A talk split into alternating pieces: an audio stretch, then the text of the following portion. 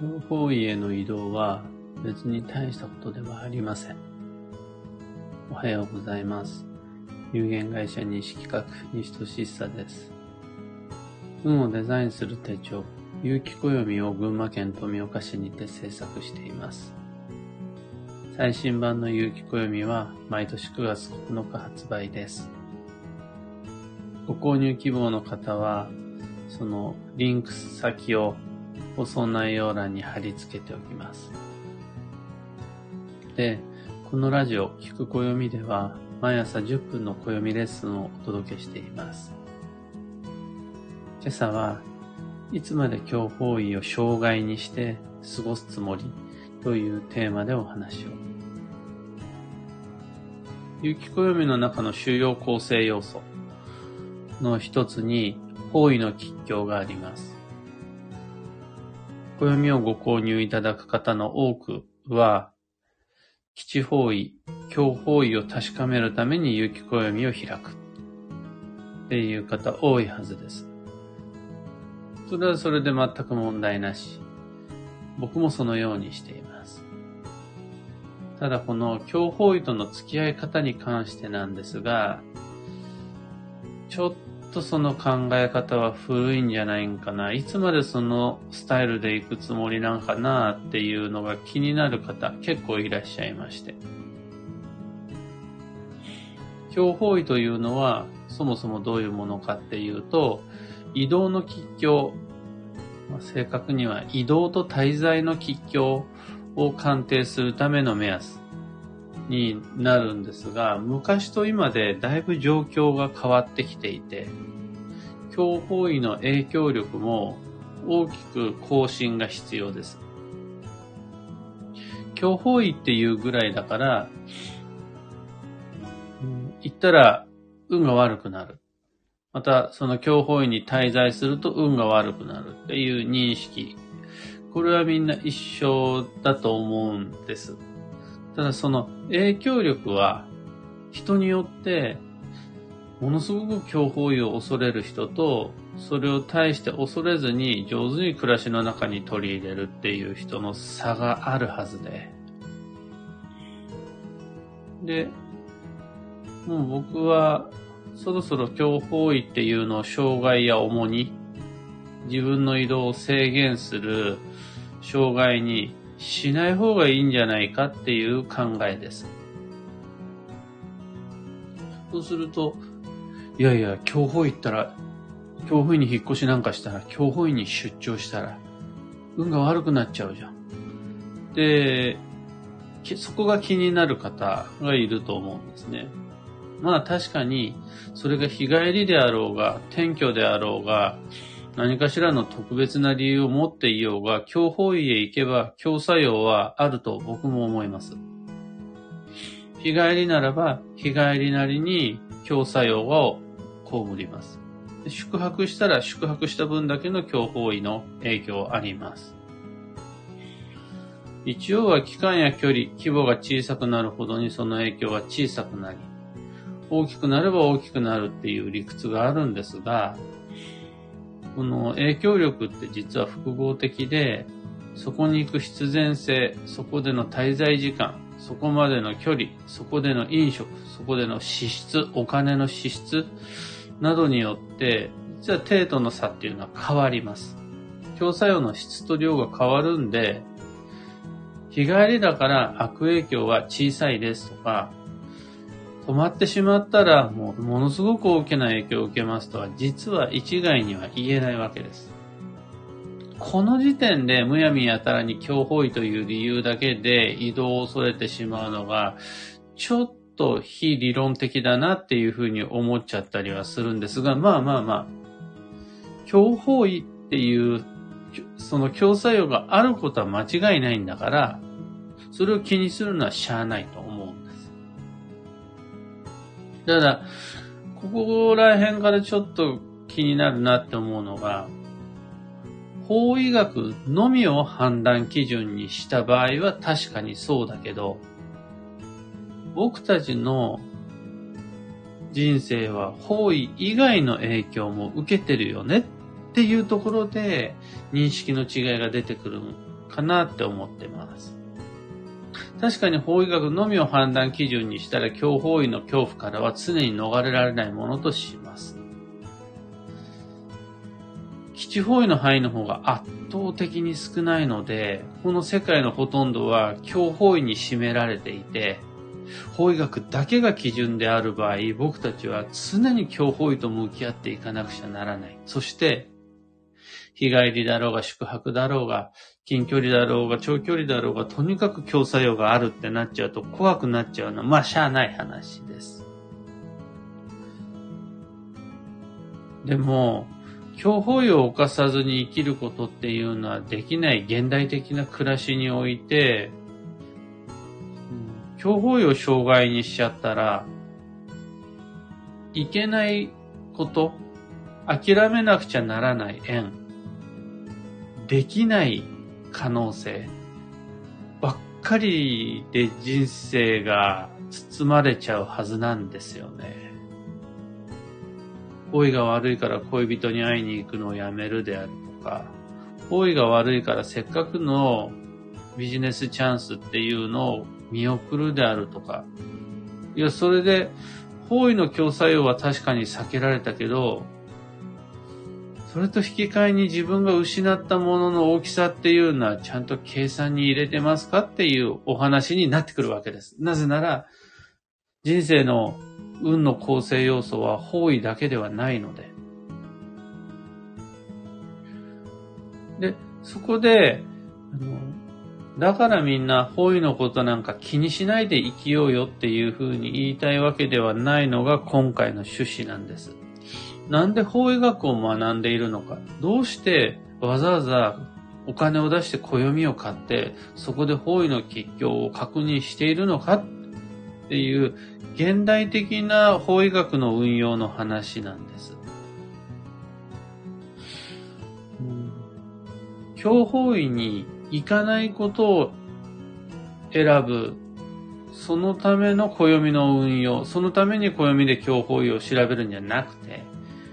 教法医に行っても大丈夫なように対策をすることや、教法医に行ってしまった時の対処をすること、そのために暦がある。そのため、そういう暦の運用っていうのが、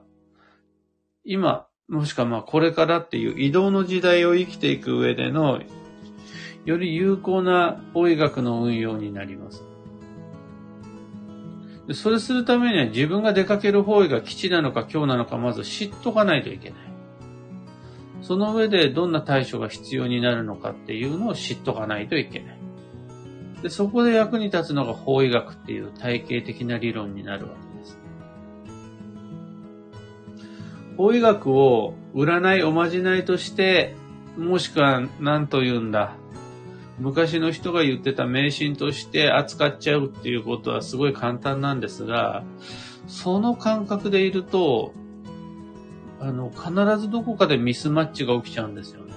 あの、占いとして、怪しいものとして利用することでミスマッチ起こるし、こんなものは迷信だっていうふうに無視しようとすることで、やっぱりミスマッチが起きてしまう。それがあるから、その知識があるから安心して移動できるとか、その知識のおかげで、方位のリスクっていうのを軽減して移動ができる。ってなって、初めて僕たちっていうのは、すごく楽に暮らしていけるんじゃないかなっていうふうに思うわけです。法医学っていうのは、教法医との付き合い方が書いてある取説みたいなもんなので、教法医を排除するためにあるんじゃないんで、で、実際、その感覚で教法医と付き合ってみると、決して悪いもんじゃないんですよね。教法医っていうのは人生の一部なので、例えばそうですね、あの、人の短所っていうのを時に可愛く感じることがあるように、あとは、たまには虫歯になった方が、歯磨きをする気合が入り直すように、もうね、今日っていうのはもう本当一部なので、時期も方位も運勢も今日って受け入れて取り扱っちゃった方が絶対運が良くなるわけです。完全排除しようと努力し、無理をして投資するもんじゃないので。というわけで、の今日のテーマは、まあ、いつまでそんな風にして、強法医っていうのを毛嫌いし排除して生きようとするつもりなんですか？それってもう、だいぶ古い時代の考え方で、今違いますよ。何のために有機暦を開くのかっていうのをもう一回考え直してみませんか？っていう内容のお話でした。今日の話はそんなところです。三つ告知にお付き合いください。一つ目がオンラインサロンに関して、運をデザインする暦ラボっていうのをやっています。月額990円で、年額一括支払いが9900円。これで一番まずはとにかく利用していただきたいのは、方位が、どこが基地方位で、あ、違うな、どこが北でどこが南かっていうのを調べる方位検索ツールである、おむすびコンパスっていうのを利用してもらえるっていうことだったりします。それ以外にも限定配信であるとか、あとはチャットでの情報共有などもあります。今後考えているのが、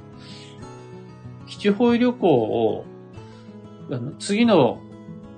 基地方位強化月間が2023年6月なんですが、それまでの間に、ラボメンバーがお住まいの地元、ローカル情報を教えてもらえると、群馬に行った時にはこのお店に行っとけとか、北海道に来たらこれはお土産マストであるとか、そういうのを観光雑誌で調べるんじゃなくて、地元ローカルのおすすめ。しかも、同じ有機暦ユーザーがおすすめするものっていうのを味わえるっていうのが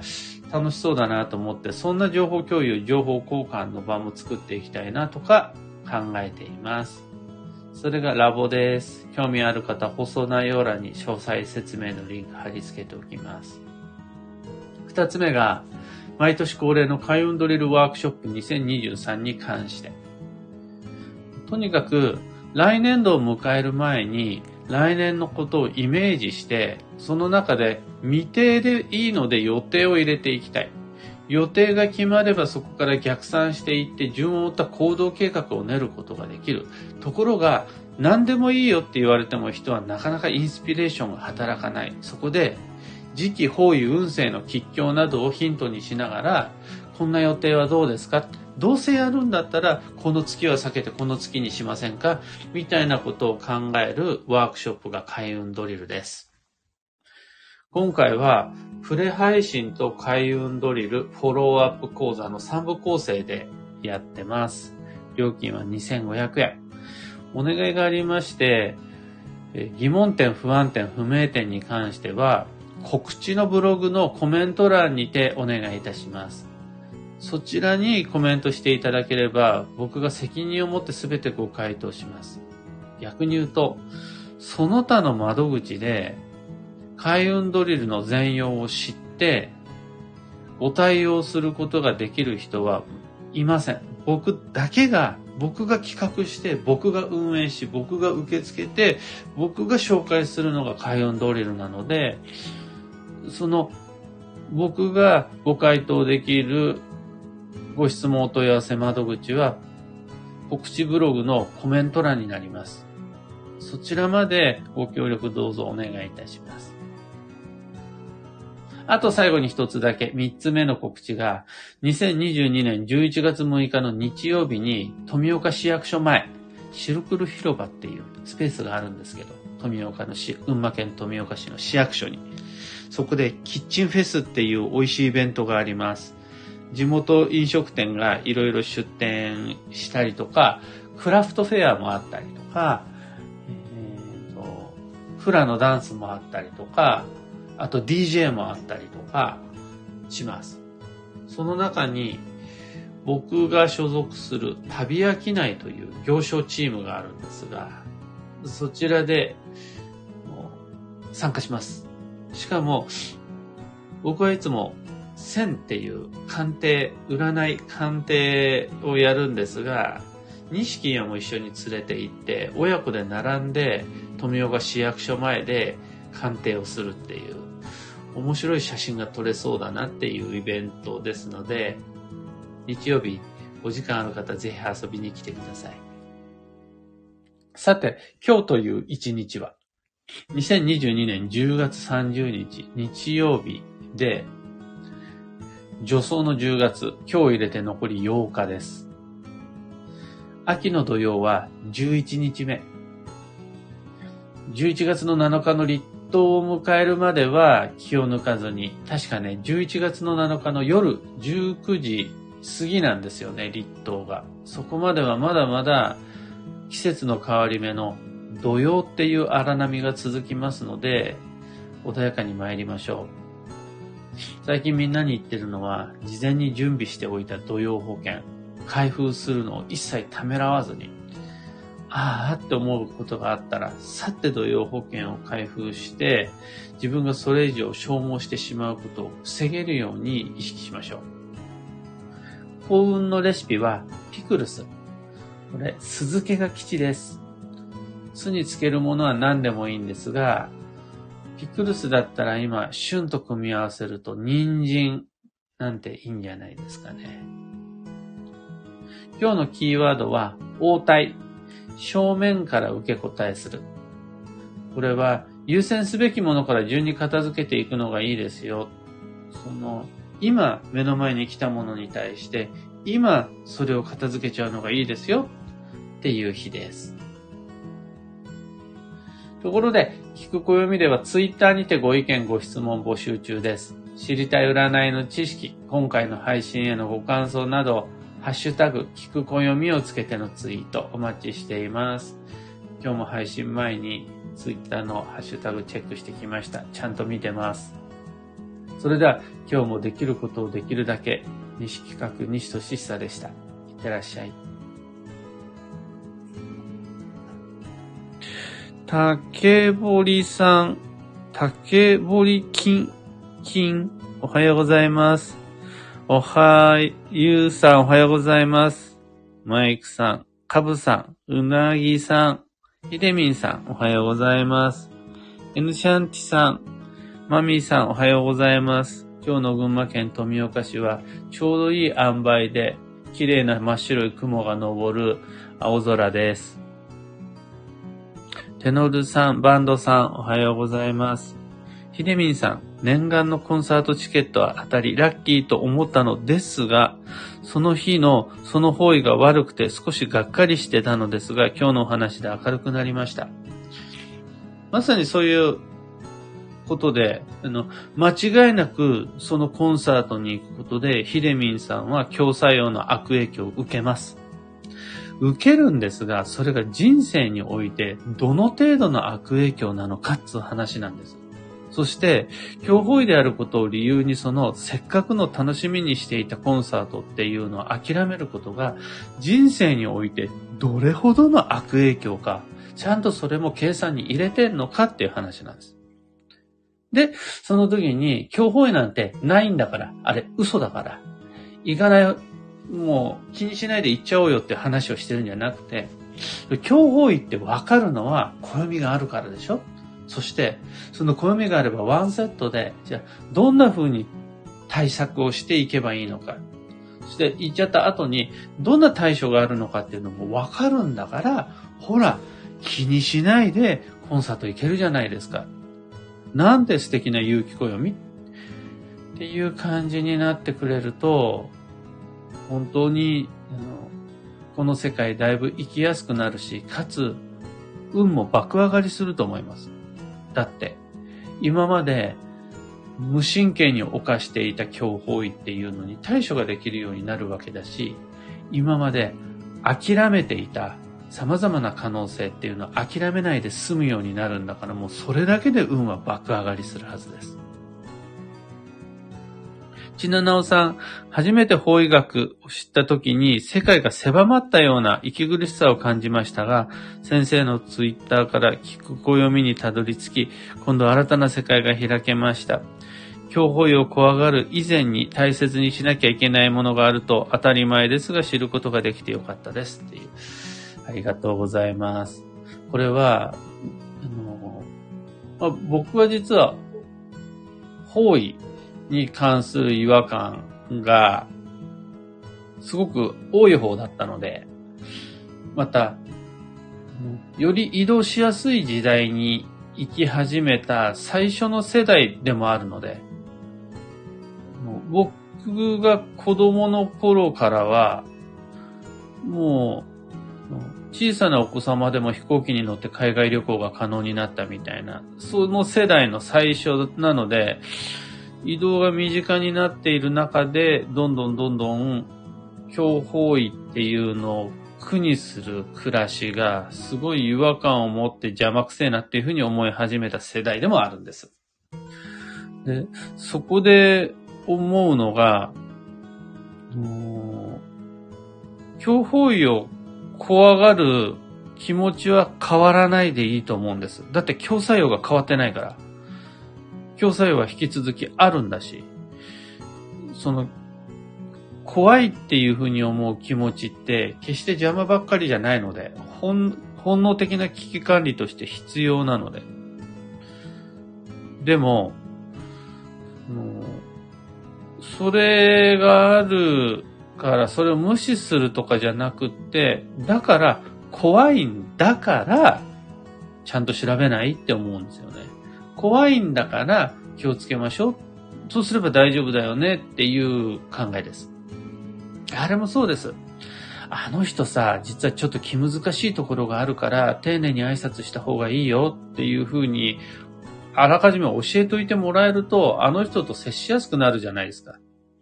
あの人気難しいところがあるからさ、絶対に付き合わない方がいいよっていうふうになっちゃうと、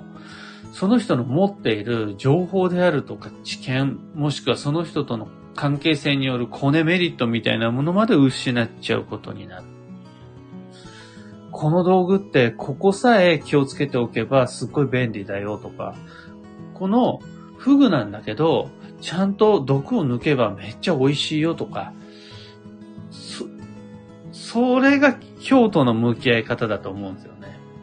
フグの毒なんて怖くないんだから、神経毒なんて、あの、一か八かで食べてみて、ダメだったら死にましょうっていう話をしてるんじゃないんです。それわかるんだから、あの、調理師、フグの調理師免許を持ってる人に頼んで調理してもらえば美味しいんだからっていうふうにわかるのが、今日への対との付き合い方っていう感じ。というわけで、フグの毒はちゃんと恐れつつ、正しく警戒しつつ、美味しくこれから旬になる冬、ふぐちり、手さ、食べましょう。僕は唐揚げが一番好きなんですけど。それで、よりフグのある人生っていう、プラスアルファの豊かな幸運っていうのを手に入れることができるんで、ああ、もうダメだって言って、フグを嫌っちゃうのはやめませんか？なかなかまあまあ愛嬌のある顔もしてますよっていうお話でございます。というわけで今日のタイトルは、いつまでフグの毒を怖がってるつもり？ということになります。では僕もマイペースに運をデザインして行ってまいります。